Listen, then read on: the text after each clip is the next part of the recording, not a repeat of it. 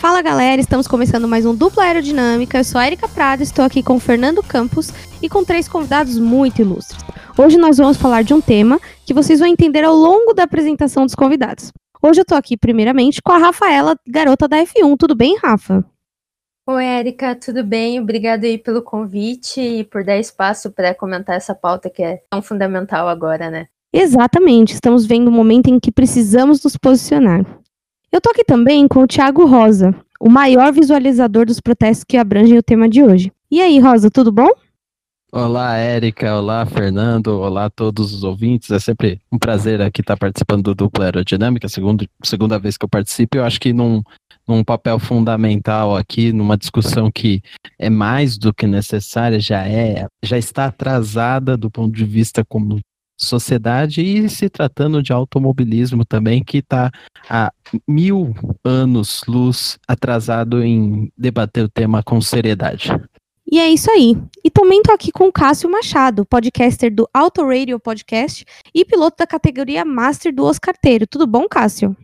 Tudo bem, Erika? Boa noite. Olá, pessoal, tudo bom? É, primeiramente, bom vocês terem me colocado por último, que daí eu não vou dar boa noite pro. Eu não vou dar spoiler dos convidados, né? E gostaria de agradecer vocês aí, primeiro por vocês darem esse espaço e dar importância devida a esse assunto que vocês poderiam muito bem deixar passar e fazer como muitos estão fazendo. E segundo, agradecer por terem nos chamado aí para poder participar disso daí. E claro, com o Fernando Campos, que é meu parceiro, é, aqui no Dupla Aerodinâmica. Tudo bem, Fê? Tudo bem, tudo bom, pessoal? Uma honra ter todos vocês aqui. O Rosa sendo o primeiro convidado a aparecer em dois duplas aerodinâmica, mas vai ser uma honra ouvir e aprender muito. E realmente é muito importante que a gente discuta essa pauta agora, no momento que, que é fundamental mesmo, ainda mais no mundo do automobilismo, como o Rosa colocou na abertura dele. É, e sem mais delongas, vamos entrar finalmente no assunto. Só para contextualizar vocês, no final de maio ocorreu um evento que teve visibilidade mundial. É, infelizmente não foi evento da Fórmula 1 ou qualquer coisa importante envolvendo corridas. É, a gente teve assassinato, né? A gente pode chamar de assassinato que aconteceu, do George Floyd, um cidadão negro americano, é, negro não, preto, né? Que ocorreu de uma ação policial abusiva em que ele foi interceptado e acabou vindo a falecer de sufocamento. E aí a gente entra numa questão até interessante, né? Que no último episódio a gente falou sobre Covid-19, fica em casa, taranã. E aí, nesse momento, a gente, no meio da pandemia, a gente viu uma onda de protestos que afetou o mundo inteiro. O mundo inteiro tá ligado, se posicionando numa conduta antirracista e saindo de suas casas, indo pra rua é, para protestar. E além de nós aqui do Duplo estarmos nos posicionando nessa conduta, eu acho que chegou o momento da gente poder dar visibilidade às pessoas pretas, como a gente aprendeu num, num reality show bem famoso, que a gente até comentou no duplo aqui em alguns momentos, é, a gente já começa errando com a expressão negro aqui no Brasil, né? Então a gente tá aprendendo e finalmente evoluindo como uma sociedade nesse aspecto. Né? A gente resolveu colocar essa pauta aqui no dupla depois que o Hamilton, o único piloto negro da Fórmula 1, é, acho que é o primeiro, se eu não me engano, é o primeiro. E ele comentou o seguinte: é que hoje nós vemos no, no mundo da Fórmula 1 um esporte muito elitista, todo mundo sabe disso, que o automobilismo provavelmente é o, é o esporte mais elitista que a gente tem hoje. E além de elitista, é um esporte com predominância de pessoas brancas, né? Então, ele cobrou o posicionamento dos pilotos e da, das equipes, né? E etc. Porque, assim, a Fórmula 1 hoje não é mais meia dúzia de piloto, meia dúzia de carro, né, meia dúzia de equipe que se juntou lá, ah, vamos fazer um GP. Não é mais assim. Hoje a Fórmula 1, a gente tá falando de uma categoria mundial, é, e que os pilotos são estrelas, né? E foi esse posicionamento, foi pensando nisso, na verdade, que o Hamilton deu essa chamada na galera, cobrando esse posicionamento é, antirracista, porque na verdade, né, o, o, posicionamento que ele, que ele busca é, é a conduta antirracista das pessoas que trabalham com ele né? E, e aí ele hum, meteu um stories lá no Instagram, meio que cobrando o, o pessoal. E isso desencadeou uma série de, de eventos, de pilotos postando, pilotos fingindo que também não era com eles, entendeu? E equipe fingindo que não foi com elas, é, e outras equipes já se posicionando. Então foi uma, uma onda de comunicação e de posicionamento que ele cobrou e que remexeu o mundo do automobilismo essa semana. É, então, primeiramente, eu queria falar com a Rafa, fã do Lewis, e não só fã do Lewis Hamilton, mas também uma pessoa que tem local de fala para falar. Local de fala para falar é ótimo, né? Mas ela tem local de fala para falar sobre isso. E, Rafa, eu queria que você explorasse com a gente essa questão da representatividade do Lewis e tudo mais. Bem, eu acho que é uma, é uma tecla que eu pego há muito, muito tempo. E até ano passado, quando ele conquistou o hexacampeonato, eu escrevi uma matéria lá na HDF1 falando disso, de que as pessoas deviam valorizar além dos títulos e números que ele tem. Porque a história dele toda de luta até chegar à categoria tem que ser muito exaltada. Ele não é simplesmente um hexacampeão, ele é um hexacampeão preto em um esporte que é de brancos, né? Então, quando eu vi a publicação dele essa semana, foi realmente algo que pegou forte, porque a gente vê o quanto ele é solitário dentro da categoria. Às vezes ele pode, pode fazer, ah, não, tô bem, tô. Esteja bem, né? Mas ele, ele se sente solitário. Então, ver a cobrança dele foi, foi totalmente fundamental e foi inacreditável ver a Fórmula 1, a categoria em si, se posicionando nas redes sociais sobre isso. A gente sabe que não é comum da Fórmula 1 fazer algo assim. Então, mostra o quanto a presença dele lá é, é, fundamental. E a gente sabe, a gente já viu muitos discursos de pessoas que falaram: ah, comecei a acompanhar a categoria porque tem tem um preto lá, então não, não tem nem, nem o que dizer sobre o quanto é importante aquele cara lá e o quanto. E não só uma presença, né? Ele não é apenas um homem preto que tá lá, ele é um homem preto batendo recorde todo ano, todo ano. E muita gente coloca em teste se o que ele ganhou é, é por talento mesmo, isso também pesa muito. E mesmo assim, mesmo com todos esses títulos, todos esses recordes, a gente vê a geração dele já acabando e a geração que está chegando ainda não tem nenhum preto. E a geração ali da categoria de base, você não vê nenhum preto em destaque. Então, mesmo ali com a presença dele, ainda falta, ainda talvez demore para a gente ter mais pessoas lá. Então, ele foi um primeiro passo, mas ainda tem, tem muita coisa para se fazer em frente. É, é, eu concordo muito com o que a Rafa disse. Tá? É, eu acho que precisa ser feito. Tem um papel fundamental que a FIA não faz. E hoje uma, uma reportagem da Juliane Cesaroli, UOL, a respeito disso, né? E existe um, um problema ela traz até algumas informações. Há, há uma falta de investimento, inclusive uma falta de investimento no kartismo, e é um cenário que a gente acaba enxergando um pouco no kartismo amador. Eu e o Cássio, nós fazemos por diversão kart. E quantas vezes a gente vai num cartódromo e vê pouco preto correndo, sabe?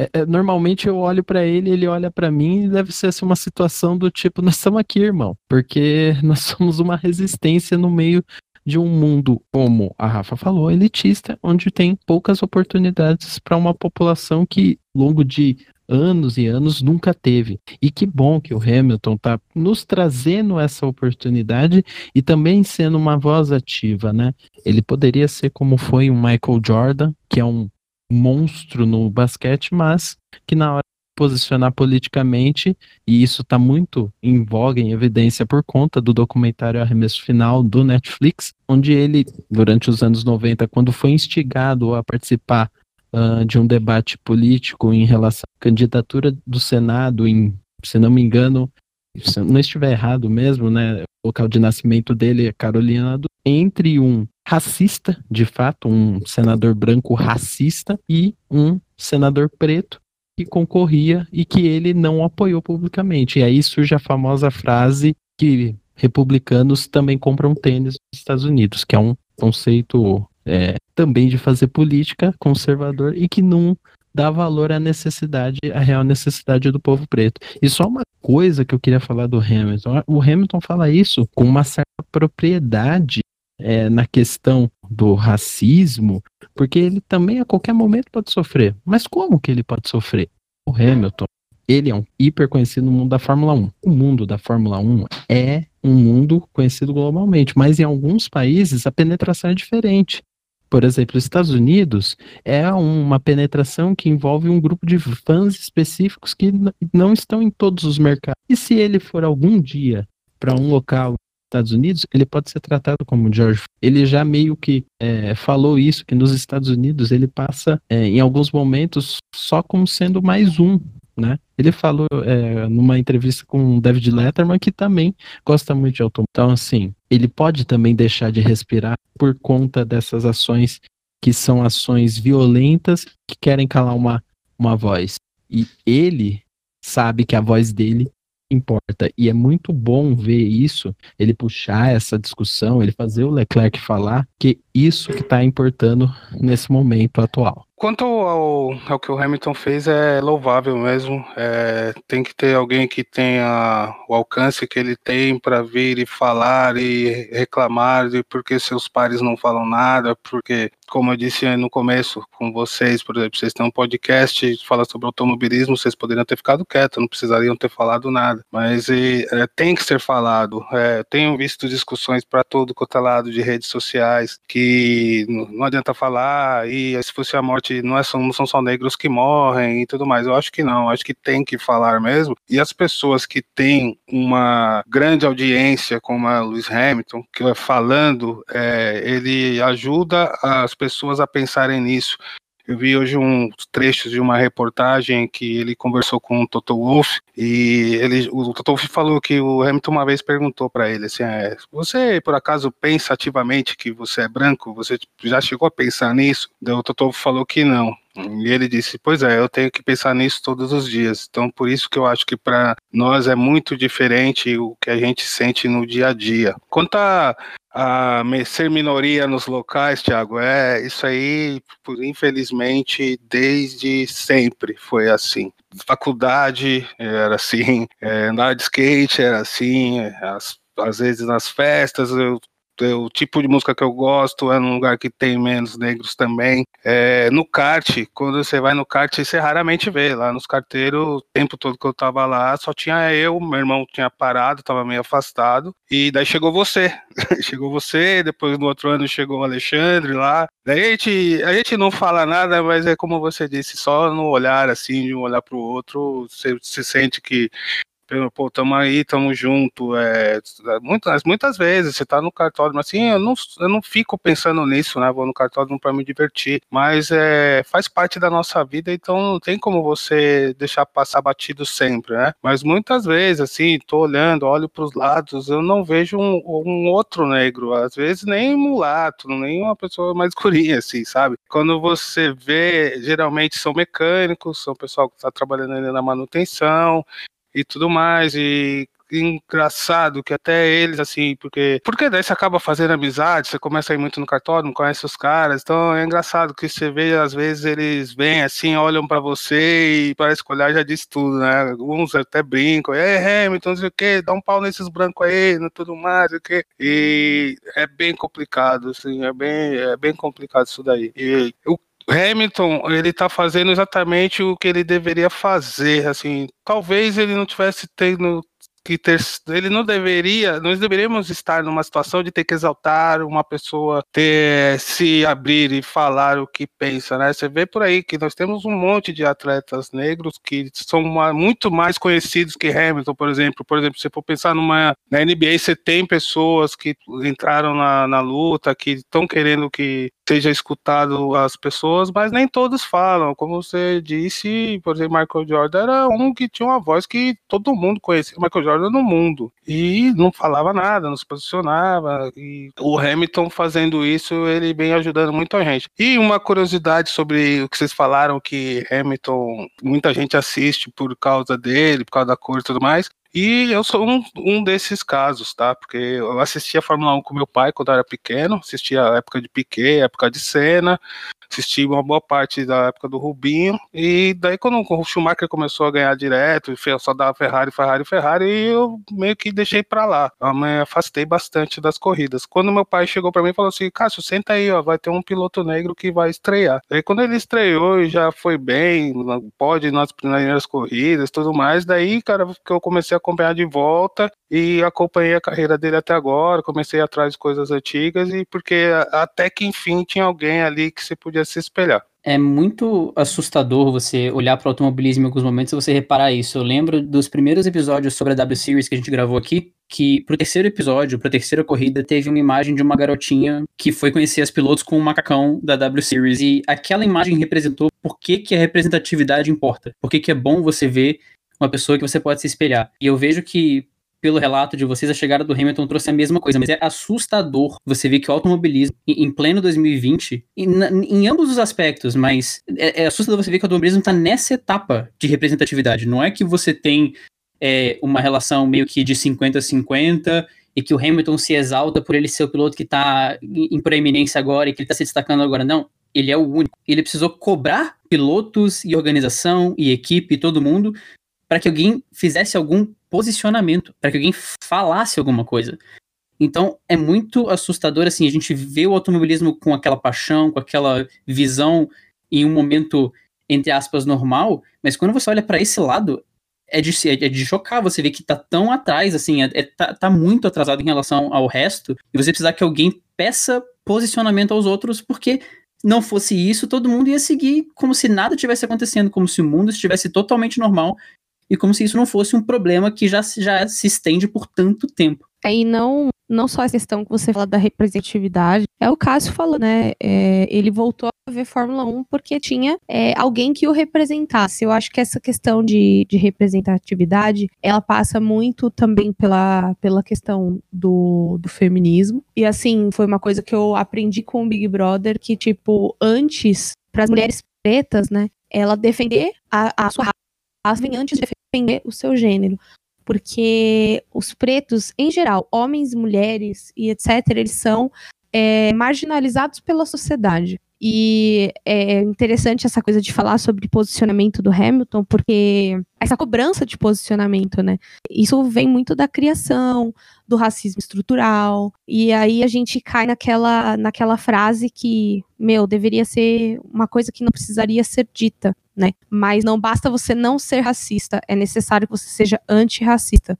Eu acho que essa frase, se eu não me engano, é da Angela Davis, mas pode ser que eu esteja enganada, porque passou muitas vezes essa frase na, na minha timeline essa semana. E, e, eu acho muito, muito importante, né? Até a, a Rafaela comentou com a gente no momento da, da pauta, né? Que o Hamilton, além dele ser o Hamilton, um piloto preto na Fórmula 1, ex-campeão, um cara que fala pelas minorias. Ele é uma pessoa que é, eu tenho percebido é, nos vídeos de, do Girls Like Racing quantas meninas foram motivadas e incentiv é, incentivadas, motivadas e principalmente representadas por ele. Então eu começo a ver que existe um padrão no, no fã do Hamilton que entra naquele vídeo que foi postado pelo Hamilton essa semana de novo, né? Que é um pessoal engana assistindo a corrida e aí todo mundo ele ganha a corrida e todo mundo levanta, começa a gritar como se fosse uma Copa do Mundo. Porque aquilo é, é, é mais importante. Quando ele tá no topo do pódio, ele não tá ali sozinho.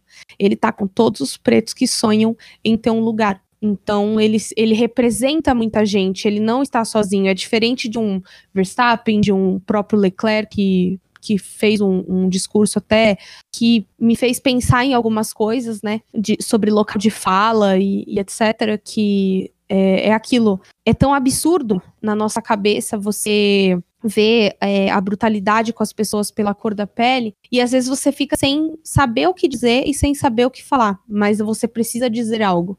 Né? Então eu acho que isso é, é, é, a base da conversa. E a Rafaela comentou do Nicholas Hamilton, que é irmão do Lewis, né? E também é piloto e ele ainda, é, além de ser uma representação para as pessoas pretas, ele também é uma representação para as pessoas que têm deficiência física. Porque também o mundo do automobilismo, em todo o seu glamour, ele não também não contempla é, as pessoas que têm algum tipo de deficiência. É, na verdade, é uma categoria elitista e um pouco segregadora até. Um pouco não, muito, né? Demais. é, não, o, sobre o Nicolas é até, até interessante colocar ele também como é, pessoa que se sentiu representada, né?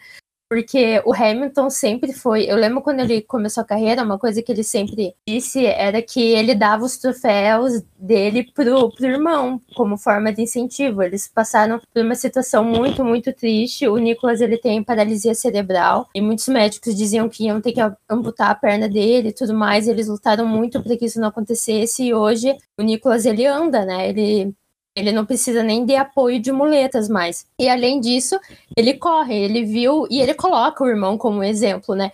Então o próprio Nicolas é um retrato do que acontece quando a pessoa se sente representada. Imagine esse menino em outra família, não tendo um irmão como o Hamilton para se espelhar, sabe? Seria muito difícil imaginar que ele estaria onde ele está.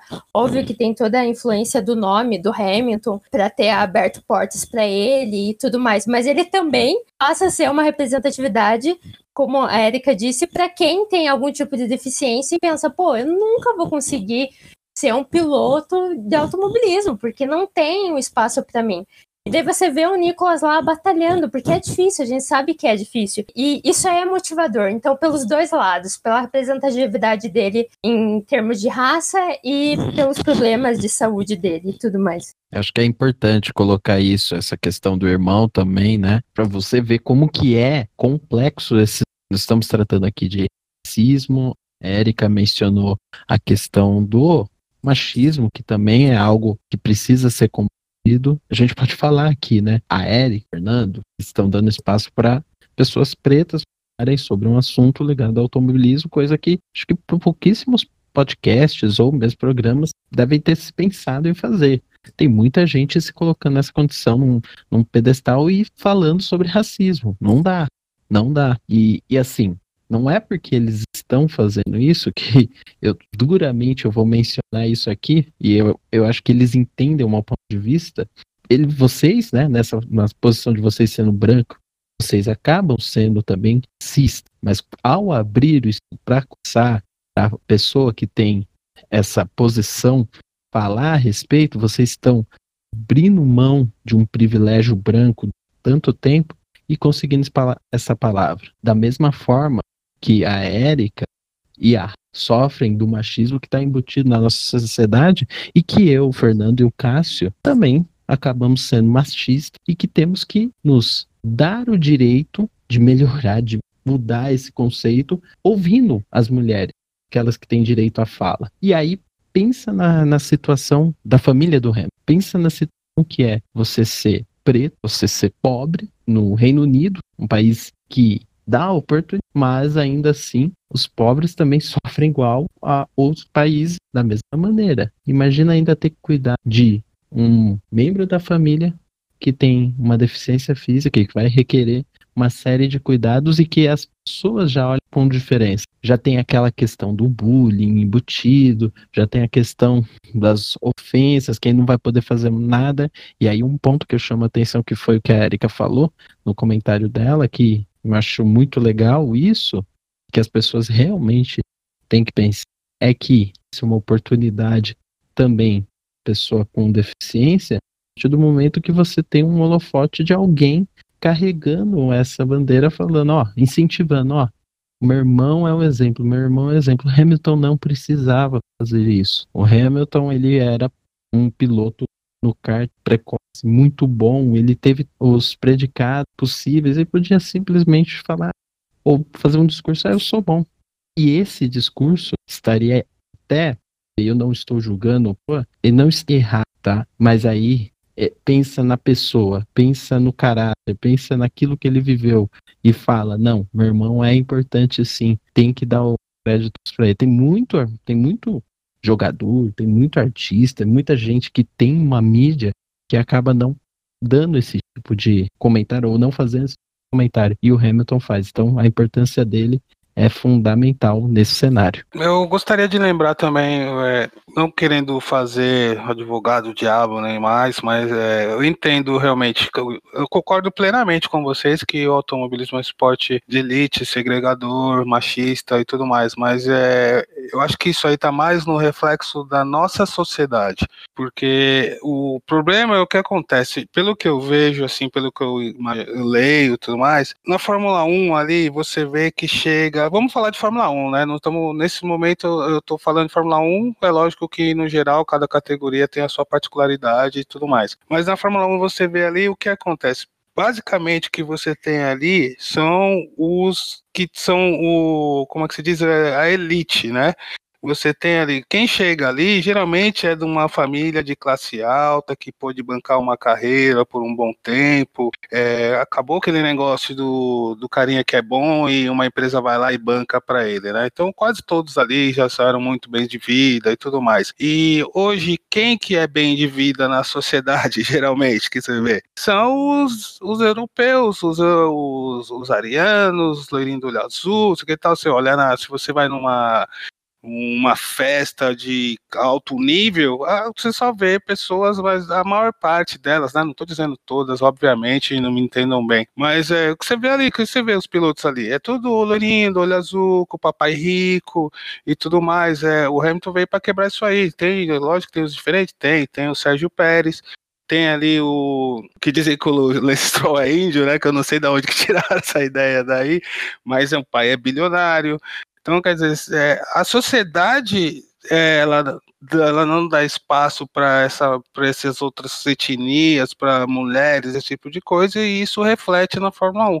Eles estão errados de não tentarem quebrar isso, mas isso está bem antes, está bem mais para baixo. Quem está chegando ali na Fórmula 2, Fórmula 3 também já é dessa elite. Isso daí vai começar no próprio país, com associações, dando as condições de andar de kart, pessoas que têm uma renda menor, para tentar ali conseguir um ótimo piloto. A própria sociedade não permite isso. E você vê isso até em a maioria dos esportes, né? E um comentário que eu, que eu achei muito interessante foi o comentário que ele fez pro Toto. Ele perguntar: Você pensa todo dia que você é branco, você tem que se preocupar com isso todo dia, todo fala que não. E eu acho que isso é um retrato claro de uma das, das, das diferenças, isso vendo na nossa perspectiva de consumidor até do automobilismo, para quem já teve experiência de circuito, de autódromo, para quem consome na internet, enfim, da nossa forma de consumir o automobilismo. Uhum. A gente não tem que se preocupar, isso falando da minha posição, né? Eu não tenho que me preocupar se eu tô no autódromo, se eu tô numa festa, se eu tô. Eu, eu, isso não passa pela cabeça. E, e é essa a diferença clara, e muitas coisas que acontecem também, e que eu percebo em certos momentos, não é nem algo escancarado. São alguns comentários que eles têm toda a maldade por trás, tem todo um tom por trás, mas que continua naquela coisa velada. O mais claro recentemente foi comentar sobre o cabelo do Hamilton, quando ele resolveu mudar o cabelo, quando ele resolveu fazer algo diferente. E vieram os comentários. E toda vez que o Hamilton tá no pódio, ah, mas esse cabelo, e aí o Hamilton tá na, na, no, no, no, na Driver's Parade, tá lá no, no, no trenzinho, ah, mas esse cabelo, e bota o capacete, ah, mas esse cabelo, cara, pra quê, sabe? É isso. você não tem que. É, é um foco que não seria feito da mesma forma, lógico. Um outro piloto branco talvez não, não fizesse a mesma escolha, mas se um Leclerc fizesse a mesma coisa, talvez o comentário fosse: ah, esse cabelo, pô, mas tá diferente. E segue a vida, sabe? É basicamente isso. São comentários, do nosso ponto de vista como consumidor, são comentários pequenos, às vezes, que tem toda uma maldade por trás que se tornam ainda mais pesados e agressivos. Eu não sei se você chegou a ver que há algum, alguns anos atrás, que acho que nem faz tanto tempo, tá? Foi uma entrevista dele no Bial com a Mariana. Uhum. Sim, Mariana Becker, que ele falou isso, que ele falou que ele só começou a se sentir bem consigo mesmo quando ele parou de querer seguir o padrão dos outros, né? De cabelo curtinho, sem brinco, sem tatuagem, tem roupas extravagantes e tudo mais. Ele tentava ser o que não era, né? Só passou a ser feliz a hora que ele começou a viver do jeito que ele queria, se vestir do jeito que queria, ter o cabelo do jeito que queria. Sim, e, e, é isso mesmo, né? E isso levou um tempo. Acho que o, o, título mundial talvez tenha sido um fator importante, assim, de, de, talvez dar uma segurança. Tipo, ele precisou chegar nisso, ele precisou ser campeão mundial para ter mais segurança, talvez, para conseguir se expressar dessa forma. Ah, eu não tenho dúvida disso, porque antes ele não tinha força para falar, né? Se falasse muita coisa ali, de repente perdia até um contrato, ou não seria contratado para uma próxima temporada, perderia contratos publicitários, esse tipo de coisa. A partir do momento que o, o lado esportivo dele fez ele virar esse monstro, ele percebeu que poderia ser quem queria e poderia falar o que deveria, né? Sim. É, eu acho que falar da transformação do Hamilton, a gente passa por N fases de Lewis Hamilton. A gente passa pelo momento que ele chega na Fórmula 1, pelo momento que ele tem as amizades feitas ou não com as pessoas. A gente passa por, por ele ser um cara que no país dele, ele não é tão, tão aclamado justamente por ser uma pessoa preta. É, ele recebe muitas críticas por ele ter mudado o jeito de vestir, o cabelo, enfim, N, N condutas, né? Porque a gente, as pessoas pro, procuram padronizar os pretos, e eu falo isso com uma compreensão que ocorreu na minha família. Se meu pai estiver ouvindo esse podcast, ele vai começar a rir, porque ele lembra dessa história. É, meu pai é filho de um, uma família preta, e uma. E casado com a minha avó, que é uma pessoa de uma família com descendência italiana. Minha avó é loira, olho azul. Fernanda até conhece ela. E, e assim, por ele ser uma pessoa é, que a gente chama de esbranquiçada, né, que é uma pessoa com a pele mais clara, ele não era tão maltratado e nem tão vítima de racismo nos lugares onde ele estava, né? Justamente por ser pardo, né? Que a gente fala pardo, nem sei se isso é correto. E aí, uma vez, quando eu era criança, cheguei da escola, né, com um desenho, desenho sua família, dois pontos. E aí eu desenhei, né, três bonecos palito. Desenhei eu, né, de canetinha rosa, desenha minha mãe de canetinha vermelha e meu pai de canetinha marrom. Meu pai chegou, chegou da escola, viu o desenho, e aí ele veio para mim e perguntou, filho, por que, que você me desenhou de marrom? E eu, simplicidade de criança é osso, né? Aí eu, porque você é marrom. Curta, breve, né? E objetiva. E assim, sei lá, nessa época eu devia ter uns 5, 6 anos.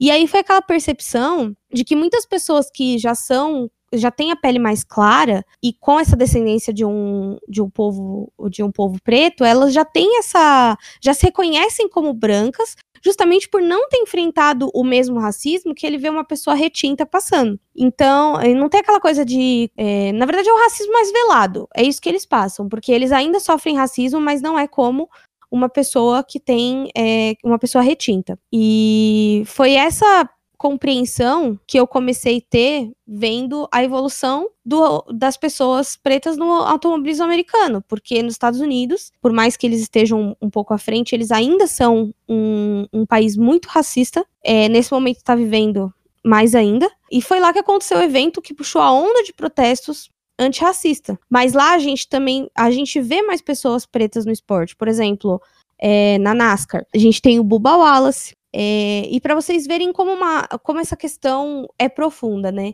Eu lembrei do Wallace e aí eu virei pro Fernando e falei, meu, vamos fazer uma pauta assim, assim. E aí eu tive que pesquisar para saber mais pilotos, tipo, mais pilotos na NASCAR que poderiam ter passado por lá ou ainda estar e a gente não saber. E aí a gente encontrou um texto que é, citava outros pilotos pretos e eles são esquecidos, ou porque eles acabam saindo, ou porque acabam indo para um outro esporte. E aí a gente achou, por exemplo, o Daryl Wallace, o Mark Davis, a tia Norma Fleet, que até é, um, é uma mulher e é bem, bem emblemático isso. A gente falou de cabelo e etc. Ela tá com o cabelo alisado, e então a gente, na foto do post, então a gente vê que a pressão por, por caber no padrão branco nos Estados Unidos, ela é muito forte. E, por exemplo, na própria NASCAR, que tem pilotos pretos e já teve, a gente não vê nenhuma manifestação é, antirracista. Teve uma postagem ali no Instagram, mas assim, a, tá tendo corrida, né? Eles voltaram agora.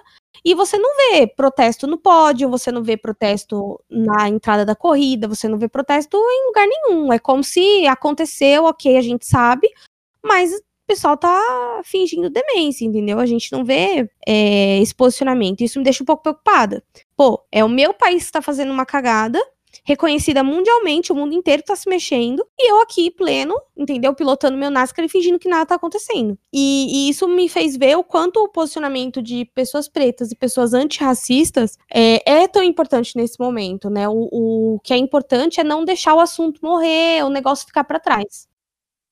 Eu acho que é interessante isso que a gente está citando sobre a relação de Estados Unidos, Europa e tudo mais. É, voltando à questão do, do Hamilton, a gente teve um episódio, creio que ano passado, em uma entrevista que o jornalista questionou o fato de, ai, você é britânico mesmo? Porque o estilo de vida teori dele, teoricamente, não se enquadrava com um padrão britânico. E, nossa, aquilo foi gritante, foi. As pessoas comentaram muito sobre aquilo. Então, a gente vê a NASCAR, ok, falta e tudo mais, mas a gente vê que já existe uma lista de pessoas que passaram por ali. Os Estados Unidos está enfrentando toda a situação agora, na realidade, as pautas estão surgindo por causa das coisas que aconteceram lá, mas a gente sabe que é um país que ainda é, entre aspas, um pouco mais aberto do que a Europa. Então a gente vê que realmente ali parece dá a impressão que é mais fácil, obviamente que não é, mas parece mais aberto do que a Europa. E realmente, nesse momento, a NASCAR está acontecendo, então seria super viável, com o campeonato acontecendo, as pessoas, as pessoas estarem comentando sobre o, o que ocorre no país delas. E realmente, eu, eu particularmente não vi ninguém citar qualquer coisa sobre a situação de lá. Eu, eu, fico muito à vontade de falar da NASCAR, porque durante muito tempo acompanhei, sou fã, tive site junto com outras pessoas, então escrevi bastante, né? Eu gosto muito das corridas, das dinâmicas de corridas, principalmente ovais da NASCAR, tá? Mas isso não quer dizer que eu fecho os olhos porque é a NASCAR e o que ela representa para o povo americano. Ela é um esporte de representação do típico sulista americano, aquele redneck, o famoso que é do interior, que apoia, muitas vezes acaba apoiando políticas conservadoras e tudo mais, tá? Existe até um, um ponto que, na verdade, é, um, é uma mancha para a categoria que ela tenta apagar toda vez que ela vai para Darlington, que inclusive foi a primeira prova que aconteceu depois desse retorno, né, com, por causa da paralisação, pela pandemia do coronavírus, que em Darlington, pessoas dentro do, do chamado infield, ou seja, naquelas partes internas onde o cara pode ir com o motorhome dele, fazer uma viagem com a família, ele levar a bandeira dos confederados, que é um puta símbolo opressor, tá, da, dos Estados Unidos durante a sua guerra civil, né, quando muitas questões raciais também afloraram, né, na divergência entre brancos e pretos lá, e é um símbolo que traz uma marca de sangue. E ainda assim, ainda hoje, existem pessoas que levam a autódromos lá na. Então, isso é um problema, tem uma recorrência, e aí não posso deixar de falar da questão política. Hoje, a NASCAR é uma, uma liga entre as grandes ligas de esporte americana, é a que está mais próximo No início do ano, na prova de Daytona, o Trump ele foi à prova não é em toda a competição que o Trump se mete aí, porque ele sabe, recebe muita pressão lá, principalmente dos, dos grupos contrários às políticas que ele adota, né, em relação a questões sociais, principalmente nos Estados Unidos. Então, a plataforma política também fez com que a NASCAR não, talvez os pilotos não participassem, muito porque os pilotos também em muitos casos apoiam esse tipo de de conduta. Érica levantou junto com o Fernando a respeito dos pilotos. Muitos deles competiram em uma, duas provas, tiveram participação é, em um determinado período de tempo muito restrita e tiveram pouca visibilidade, tá? Seja por falha na, na divulgação, seja porque não tinha apoio, seja porque a NASCAR não quis. O Bubba Wallace, que é um exemplo mais atual, ele participou de uma live junto com o Ty Dillon para falar a respeito recentemente, acho que foi faz um dia, um dia, dois dias atrás, uma live de 20 minutos para falar a respeito das questões que estão aflorando nos Estados Unidos. E a NASCAR chegou até a divulgar isso, mas convenhamos, 20 minutos para provas que duram três horas, o Bubba Wallace só chegou lá porque a NASCAR tem um programa de incentivo de diversidade. E esse programa fez com que pilotos, por exemplo, como uh, Rico Abreu, que tem problema de nanismo, ou Kyle Larson, que é um piloto que tem uma ascendência asiática, pudessem ter bolsas e acompanhamento especial para poder participar das divisões nacionais. Só que, da mesma forma que a gente está falando do racismo, esse, o Kyle Larson, que foi incentivado por esse programa, há um mês atrás, mais ou menos um mês e meio atrás, ele foi mandado embora da equipe dele porque durante uma corrida virtual ele usou uma palavra que começa com N, uma palavra que os americanos em geral não gostam de pronunciar, tá? Se você não é preto lá, você não pronuncia essa palavra. E ele pronunciou durante a live, falando a respeito de alguém que estava assistindo. Foi mandado embora. Mas ele só foi mandado embora por causa de um ponto que eu vou agora lembrar do comentário do Fernando, que foi que um patrocinador deixou de apoiar o time dele. Patrocinador deixou de apoiar. A parte consumista tem influência, aí sim a coisa começa a tocar em na maioria das categorias. E é isso que acabou acontecendo. Então, a NASCAR tem um programa de incentivo entre a gente preta por ele, mas ao mesmo tempo pessoas que entraram por esse programa ainda têm atitudes racistas. Há um problema nessa categoria e sim, de fato, ela precisa rever. Ela precisa ser dar mais e ela precisa ser uma porta de entrada e não, na verdade, um, um buraco onde ah, só pode atuar os brancos que sempre atuaram lá e sempre conquistaram as mesmas coisas. Eu não sei nem se, é, se esse programa da NASCAR, a efetividade dele, para ser sincero, eu acompanho muito pouco NASCAR. Para ser mais sincero ainda, eu não acompanho nada de NASCAR. É, e, mas eu acompanho as notícias, né? Principalmente notícias de automobilismo. E a NASCAR ela é famosa por não se posicionar, né? Ela é famosa por ficar na dela. Eu não lembro qual, não lembro exatamente qual foi o, o conflito que teve o ano passado com o Trump lá que os jogadores de basquete, os jogadores de futebol americano se ajoelhavam durante o hino. Vocês lembram disso daí? Lembro, foi, uma, foi, foi questão, inclusive, o Colin Kaepernick, e isso o Fernando pode falar até com mais propriedade, porque é muito mais fã de NFL que qualquer um aqui, mas Sim. o Colin Kaepernick foi um cara, né, preto, quarterback do San Francisco 49ers, ele puxou um movimento que foi encampado por, por outras pessoas em relação a também um caso de racismo, é, de crime racial, tá? Que teve, e ele fazia o movimento de se ajoelhar e protestar durante o hino. Sim, ex exatamente, lembrei. E, inclusive, é, o, a, os dirigentes da NASCAR proibiram os pilotos de se manifestarem de fazer qualquer menção ao fato nos pódios e nas comemorações de corrida, né? Então, você já percebe que alguma coisa está errada ali, né? Talvez esse projeto esteja aí só para como diriam, como nós dizemos aqui no Brasil, para inglês ver, né? Sendo o inglês fosse um Hamilton e pessoas igual Hamilton, né? aí seria melhor, né? Exatamente.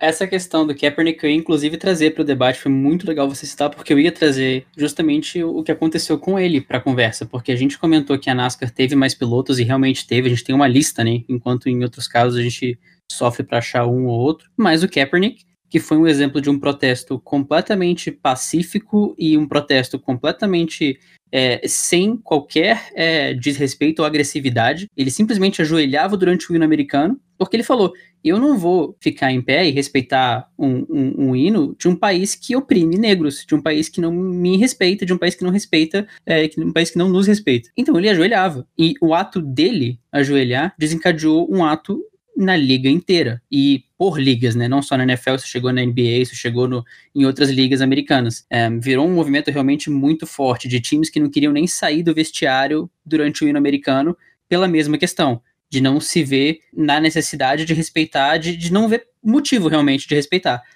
E aí, no caso, né, tem que, temos que lembrar, NFL, NBA, é, Major League Baseball, maioria dos é, jogadores são pretos. Exatamente. Aí tem a diferença. Sim, e o que acontece? A maioria é preta.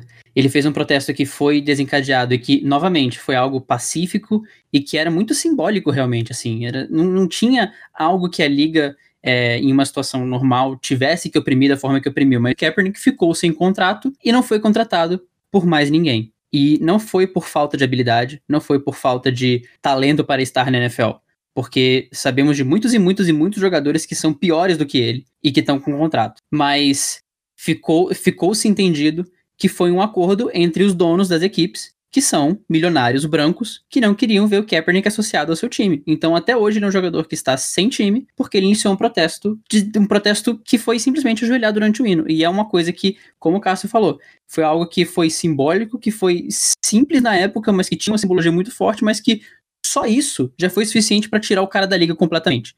E não por, por algo. Não foi nem algo como o comentário do piloto da NASCAR, que já é algo que nos deixa hesitante. Não foi nem isso. Foi uma ajoelhada.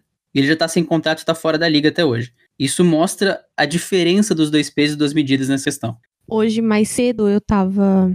Das coisas que eu fiz bastante no Twitter e no Instagram foi começar a seguir influenciadoras e influenciadores pretos. E a, a gente também passa, né? A gente tem uma piloto preta na, na W Series, que é a Naomi Schiff. E assim, ela é a única no meio de uma, um bando de meninas europeias, loiras, algumas morenas de olho claro, mas assim, invariavelmente brancas. Temos a Katayama, que é uma, uma asiática. É, eu não vou falar nacionalidade porque eu não tenho certeza é, qual a nacionalidade dela.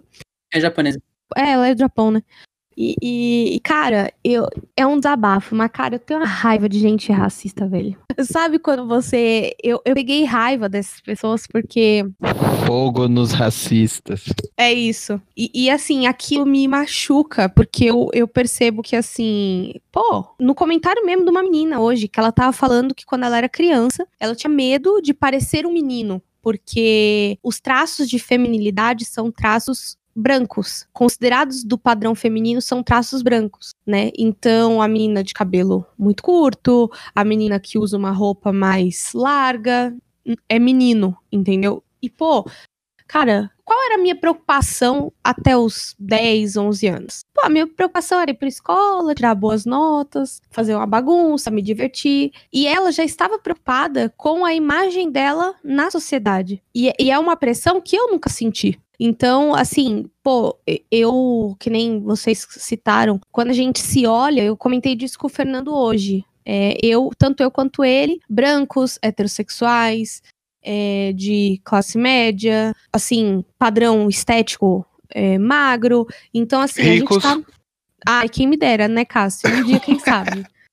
Mas assim, classe média, entendeu? É aquilo. É, eu, eu entendi qual era a minha, a minha. Eu tive consciência de classe, né? E aí falei para ele que lembrando da minha infância e da minha adolescência, eu estudava num, num, colégio particular e no colégio particular é, eu tinha a minha melhor amiga é preta e ela, ela é uma das pessoas que teve essa dificuldade de se conscientizar da própria cor por não ser retinta. E aí eu tenho, tinha mais duas pessoas na minha sala e eles eram os pretos da escola. Então você começa a enxergar que nem o Thiago mencionou e o Cássio também, toda uma construção social baseada nisso, né? E aí a gente cai é, para um final de pauta já, né? Que é não tão focado nos pilotos, mas focados em vocês, nas experiências de vocês em autódromo, em cartódromo, é, em ambientes é, considerados elitistas, né? Como pessoas pretas, como, como é se sentir isso? Porque, cara, eu não posso nem imaginar como é, obviamente, né? Porque eu tenho o famoso espelho em casa, né?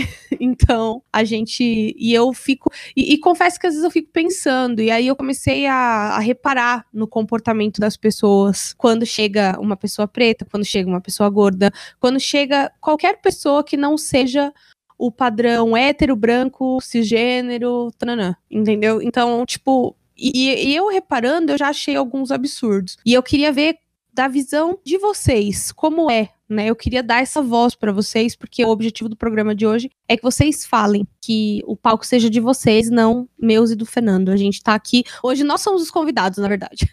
Então, mi a minha experiência é, é, focada mais realmente no GP Brasil. Vale ressaltar que o ambiente também não é muito favorável para quem não é rico, porque eu particularmente vou em novembro e por não ser de São Paulo, é muito dinheiro gasto e é realmente um ano todo guardando dinheiro só para aquele final de semana e possivelmente não farei nada mais no resto do ano além daquilo. Então você já, já sente um ambiente meio hostil por causa disso. Você sabe que a maioria das pessoas que estão lá não porque tem um, poder aquisitivo ou estão na mesma situação que você, que teve que guardar dinheiro o ano todo para ir até lá, né? Mas eu acho que daí cai também em outra, outra experiência, que é a minha experiência também como mulher, né? E a Érica mesmo pode entrar nessa pauta também. E às vezes, a cada ano que passa, eu fico realmente mais, vamos dizer, não que esteja uma situação ótima, mas eu fico mais contente de olhar ao meu redor e ver mulheres e negros no autódromo.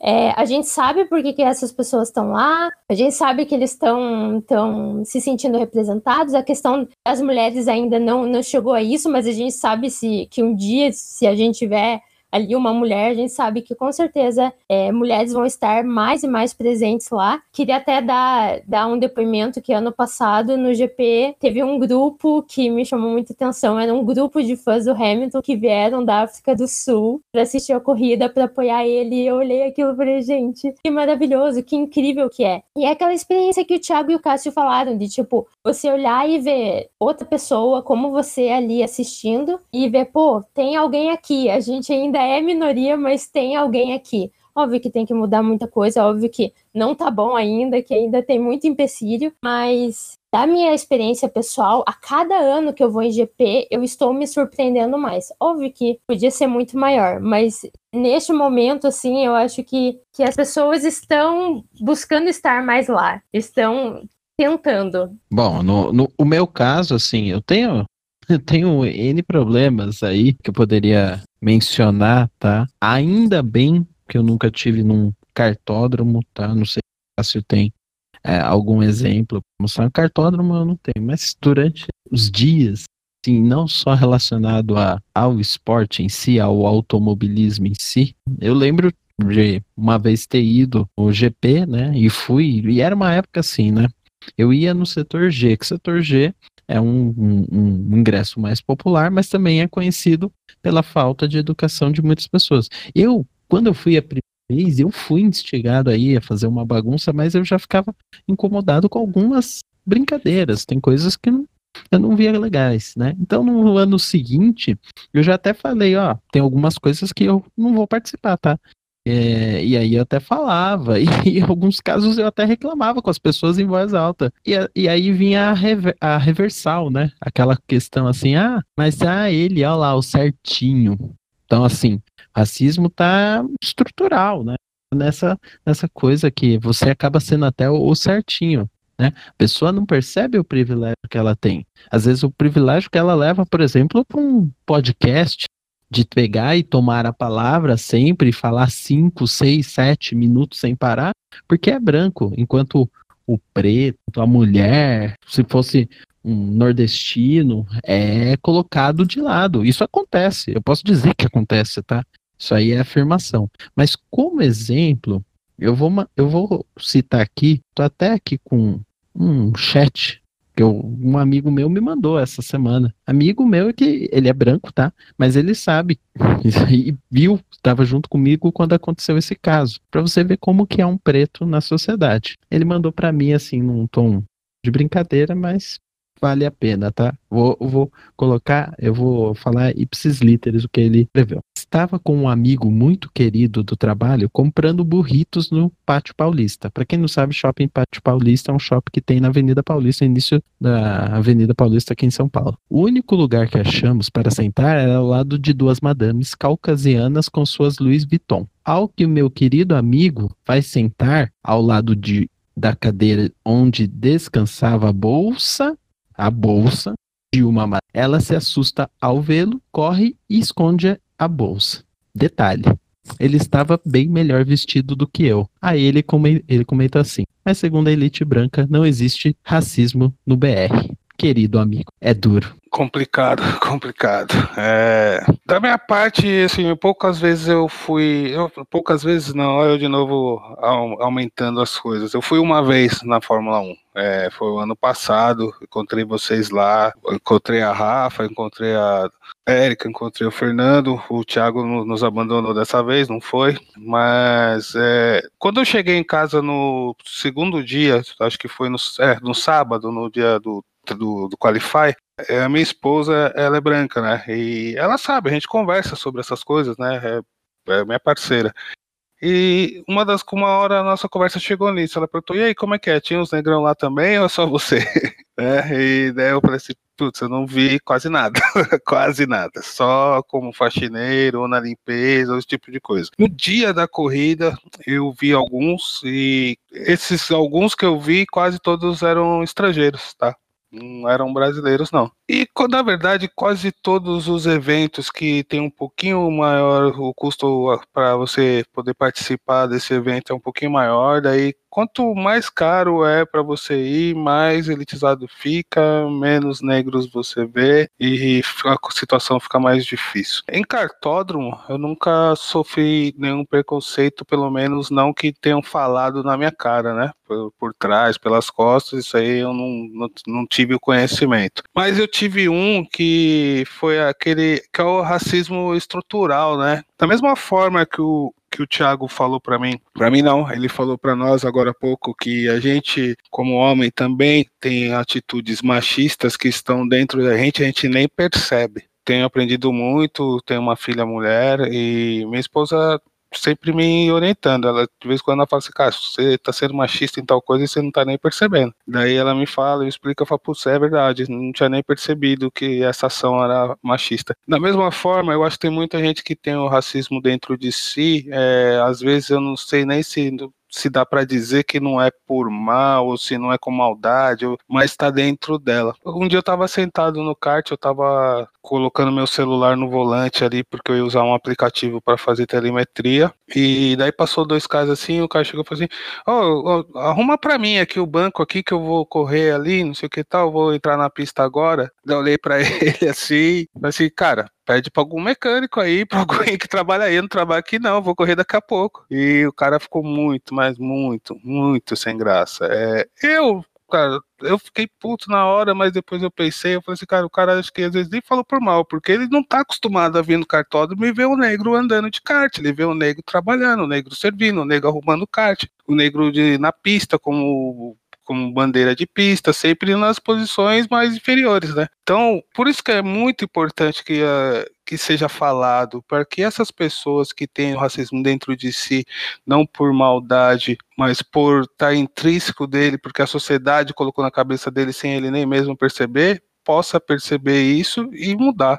eu percebo um movimento semelhante ao que a Rafa é, relatou na, com relação à corrida, no sentido geral, né? Assim, eu tenho ido desde 2016 e 2016 foi um ano que eu tive uma percepção parecida com a do, com a do, do Rosa, de algumas brincadeiras já senti assim fora do tom e, e, isso e já senti que estava ficando um pouco pesado, né? De 2017 para frente, isso foi melhorando aos poucos e ano passado nem se fala, pelo menos na questão da presença feminina que perto da gente ali a gente viu que não só estavam muito mais presentes, lógico, imensamente motivados pelo movimento que a Erika trouxe do Girls Like Racing, como também que isso trouxe uma atmosfera totalmente diferente. Eu comentei sobre isso no episódio do GP Brasil, né? se, se, se quiserem voltar lá para escutar, a gente falou com muito cuidado sobre isso, eu, a, a Erika e o Valézio. Agora, em relação relação à predominância branca, isso é um fato. E, e é, assim como é, eu relatei que é assustador no começo você perceber que o automobilismo está tão para trás, é assustador você olhar para o setor A, assim, naquela visão mais ampla, né? Você vê a arquibancada fazendo, seguindo a, a subida da reta, e você vê o padrão. É um padrão, realmente. E, e, e, é muito assustador. Então, por isso que é interessante realmente a gente comentar. E, e eu tô num, num momento que eu é realmente isso, relatar a, a, presença do padrão, porque chega a ser chocante você ver o quanto que, que é realmente diferente, e sempre volta pro comentário do Hamilton falando com o Toto Wolff, você tem que pensar que você é branco todo dia, e fala não, e aí já tá a resposta do, do problema. É, esse negócio de pensar todo dia é bem complicado, tá? Eu vou é, relatar aqui um, algumas coisas que acontecem. Por exemplo, se eu tô voltando para casa e eu tô com camisa social, calça social, sapato e tudo mais, é mais de boa. Agora, se eu tô com uma calça jeans, tênis e uma jaqueta, a mochila nas costas, às vezes as pessoas passam por você na calçada, ou ela abaixa a cabeça e fica rezando para que você passe logo e não aconteça nada com ela, ou ela atravessa a rua.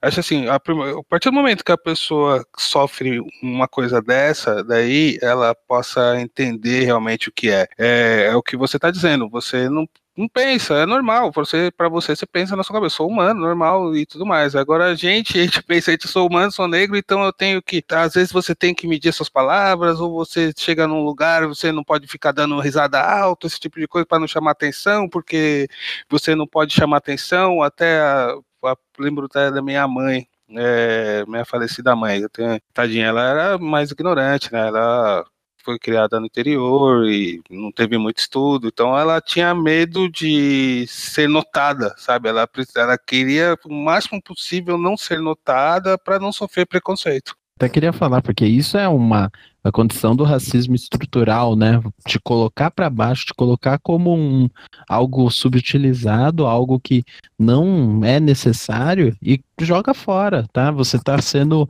parte ou estão trabalhando com como se fosse um objeto. Da mesma forma que a gente tem essa questão das mulheres, né, em relação a ser objetos sexuais do homem, né, e colocado dessa forma em muitos conteúdos, o, o, o preto tá aí e isso tá séculos acontecendo. A gente está tomando uma atitude hoje mais forte porque a gente vive um contexto social, principalmente por causa de alguns governos e algumas políticas que estão indo contra a preceitos democráticos que hoje algumas pessoas queriam, ou algumas não, né? Muitas pessoas querem estabelecer e que não, não, não estão indo nesse caminho. Então, assim, se você não vai ter voz, então você não vale nada. Não vale nada. E, e, e historicamente tem, tem sido assim com o preto. E aí, é, é essa questão que o Cássio falou, que é muito, muito que eu penso, às vezes, muito ah, eu abaixo a cabeça, ouço e não posso falar nada. Pelo contrário, eu acho que hoje em dia eu vejo que eu tenho que ter voz ativa. Eu tenho uma filha de um ano que tá vindo aí, ela sabe que ela vai ser preta. Tem boneca guardada ali, ela tem boneca preta para ela se ver como uma preta com respeito, uma preta que pode ter tudo, alcançar tudo. Se ela quiser ser um astronauta preta, se quiser ser uma preta, se ela quiser ser uma política preta, ela vai ser o que ela quiser porque não é por causa da cor dela que vai impedir dela chegar aonde ela quer chegar. Eu fico ouvindo todos vocês e todas essas histórias e tudo mais. Cara, como é, é muito bom que você esteja criando a sua filha nesse caminho. E eu tava assistindo Grey's Anatomy, né? E aí tem um episódio que a uma médica preta, que é casada com um homem preto, tá conversando com o filho dela. E aí ela fala assim: repete comigo. E ele com as mãos na cabeça. Eu sou estudante, meu nome é Fulano de Tal. Tanã, é, eu vou abaixar a minha mão agora para pegar a minha identidade e colocar no meu bolso esquerdo, não sei o quê. E aí o menino, adolescente, né, tá com aquela cara de tipo, né, né, tipo, não tô entendendo o que você tá falando para mim. E aí ele vira e fala, e aí ela vira e fala assim: isso é pro seu bem. Então, eu tô, eu tô falando isso pro, pro seu bem, para que você chegue vivo todos os dias em casa. Então, e assim, essa cena é de uma temporada, tipo, tô falando aí de 2014, 2015, é uma temporada até que já antiga já da série. Então, você começa a perceber que isso é tão discutido que as mães ensinam os filhos a como se comportarem. Por exemplo, a, a, o filho não não abrir bolsa. Eu já ouvi inúmeros testemunhos sobre isso, até no Girls Like Racing. Tipo assim, é, não abra sua bolsa dentro de uma loja, não, não ande de boné e capuz, sabe? Umas coisas que são normais pra, pra galera e pra pessoas pretas não, não é, sabe? Então, é, é, quando a gente para para refletir o quanto privilegiado a gente está e o quanto a gente precisa dar voz a pessoas que a gente conhece que passam por isso. Fernando até me falou uma vez que um dos melhores amigos dele, ele anda sempre impecavelmente arrumado. E aí a gente, eu não tinha prestado atenção nisso, né? Eu acho ele um menino lindo e super bem arrumado tal. E aí uma vez eu comentei, eu falei, nossa, né? Fulano tá sempre bem arrumado. Aí o Fernando falou assim, é porque ele é preto. Aí eu olhei pra cara dele assim, tipo, arregalei o olho, porque é, é, para mim é tão automático enxergar ele como qualquer outra pessoa. Mas aí o Fernando me explicou que eles estavam comentando um dia e ele sempre tem que estar tá bem arrumado por ser uma pessoa preta enquanto os meninos andam parecendo, né, sei lá o que, as camisetas de time, todo zoado, cabelo sem cortar, barba sem fazer, chinelo, entendeu? Bermuda rasgada, ele não, não se permite andar assim justamente pela questão do que o Cássio falou, porque quando ele passar por uma pessoa na rua, essa pessoa vai achar que ele tá indo para assaltar. Então, cara, quanto é, é louco essa coisa do racismo estrutural, o quanto é, é, é inadmissível que a gente esteja em 2020 tendo que falar sobre isso, sabe? Mas eu acho que já que a gente tem essa necessidade, a gente tem que falar em qualquer, toda e qualquer oportunidade que a gente tiver disso. Então, assim, queria agradecer a todos vocês pela presença e perguntar se vocês têm alguma coisa a adicionar a esse tema para a gente conseguir encerrar e vocês falarem dos seus projetos, Instagrams e etc.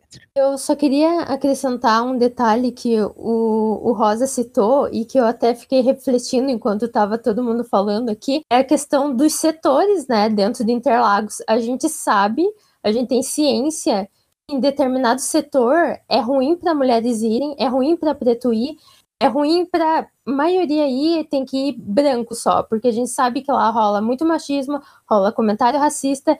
E eu fiquei pensando nisso, nossa, a gente tem essa ciência, a gente sabe que as pessoas que estão lá estão a esse nível, são racistas, são machistas, e elas ainda continuam na, na, né, naquele todo final de ano, e a gente tem ciência que as mesmas pessoas estão lá, os mesmos comentários vão acontecer.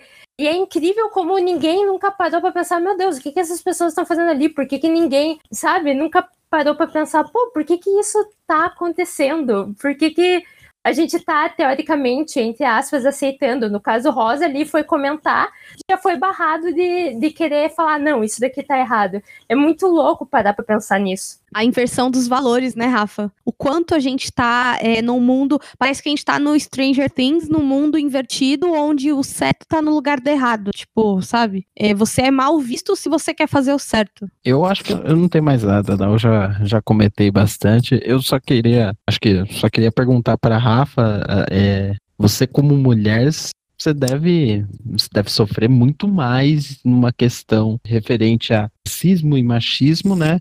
Do que eu e o Cássio devemos sofrer a, a vida toda, tá? Só por causa de, da questão de, de ser mulher. Mas mesmo assim, você fala para alguém para deixar de acompanhar automobilismo? Olha, não, acho que acho que nunca nunca falei, ó, deixe de acompanhar. Eu acho que não, de maneira nenhuma. Pelo contrário, eu acho que a, a presença faz a mudança. Então, é claro, tem aquele lado, a questão do cabelo que chama atenção, tudo mais. Eu venho de uma família que é uma família, eu sou de Curitiba, é uma família italiana, é uma família de brancos e meu avô é neto de escravos, então eu peguei a descendência dele, então dentro da minha família eu já, já sinto esse distanciamento, então desde de pequena eu, eu já vivo essa realidade, sabe? Então, estar em um ambiente onde eu sou diferente dos outros já é algo que é desde pequena, sabe? Então, eu, eu realmente, eu, é difícil, já passei por situações mais em relação ao machismo dentro de um autódromo,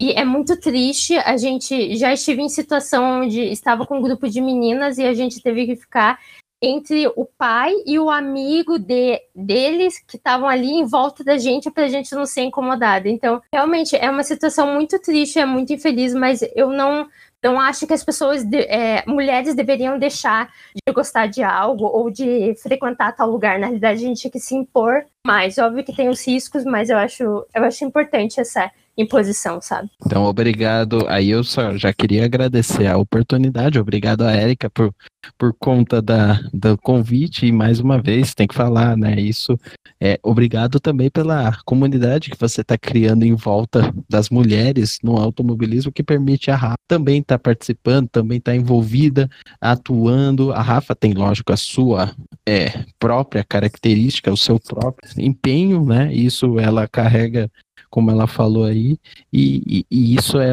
é, é, importante, né? Isso é importante. E aí a gente agradece a Érica da mesma forma que agradece o Hamilton, que foi o assunto inicial. Ele levantou bandeira. É isso que a gente precisa. Precisamos de pessoas que levantem bandeira. É isso. Valeu, gente. Bom, é, eu não, também não, não tenho mais nada a falar, não, a não ser que não se calem, não se não deixem de ir no lugar que querem por causa da cor, por causa da, do sexo, eu não sei. Quando a gente, quanto mais a gente se fechar e deixar que eles dominem, pior a coisa fica. Então a gente tem que ir lá, brigar, mostrar a cara e, e pronto, e acabou. Queria agradecer a Érica e o Fernando pelo espaço cedido, pelo papo legal que a gente teve aqui hoje, e que esse papo possa fazer que algumas pessoas passem a pensar nisso daí com mais carinho, né? Olhar com mais carinho e talvez repensar aí um, alguma coisa, algum racismo estrutural que tenha dentro de si aí e não percebia. Eu queria convidar a galera para andar de kart, mas não dá, né? Os cartórios estão fechados, nós estamos em pandemia,